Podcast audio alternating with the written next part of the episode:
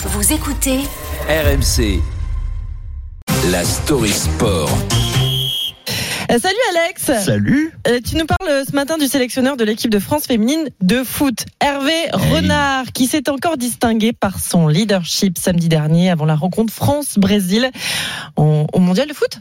Eh oui, le président de la Fédération française de football, Philippe Diallo, ne s'en est jamais vraiment caché. Hervé Renard a aussi été engagé pour son charisme. S'il a débuté en tant que sélectionneur en 2008 avec la Zambie comme première expérience, il a acquis depuis justement une expérience inestimable sur les grandes compétitions, là où une grande partie du succès se joue sur le mental surtout. Des discours, il en a fait et il en refera. On se souvient évidemment de celui avec l'Arabie Saoudite en décembre dernier à la Coupe du Monde masculine.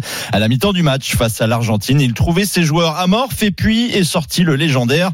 Prends un selfie avec Messi. Take your phone, you can make a picture with him you.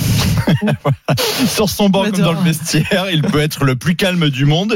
Puis hors de lui, dans la seconde suivante, il transcende. Alors que les Bleus étaient dans une situation délicate avant la rencontre face au Brésil samedi, il a su euh, bah, motiver ses troupes. La chemise blanche, bien saillante, la voix qui porte de plus en plus au fur et à mesure du discours. Libérez-vous, osez. Si ça ne fonctionne pas la première fois, ça va peut-être fonctionner la deuxième. Pas de phrase choc cette fois-ci, mais l'important c'est d'adhérer au discours, peu importe la forme.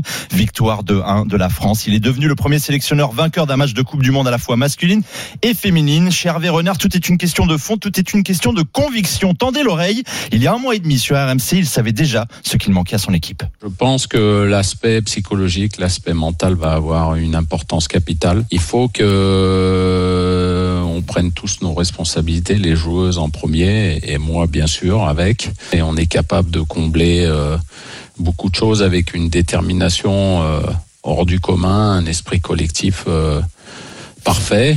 Avant son arrivée le 30 mars 2023, l'équipe de France féminine était à la dérive. Un navire sans capitaine, Hervé Renard a pris la barre, a donné un cap et a quasiment soufflé lui-même pour faire avancer le tout. Mmh. Plus personne ne rame dans cette équipe. Il faut maintenant mettre les voiles vers un titre. Bah, on espère, on va suivre ça, Alex. On rappelle que France-Panama, Oui. troisième et dernier match de poule des Bleus, c'est à suivre demain dans Intégral l'intégral foot. foot. de 12h à 15h sur RMC. On va suivre ça, tout ça évidemment avec, euh, avec toi. J'espère qu'on va vibrer, évidemment. Merci beaucoup, Alex Biggerstaff.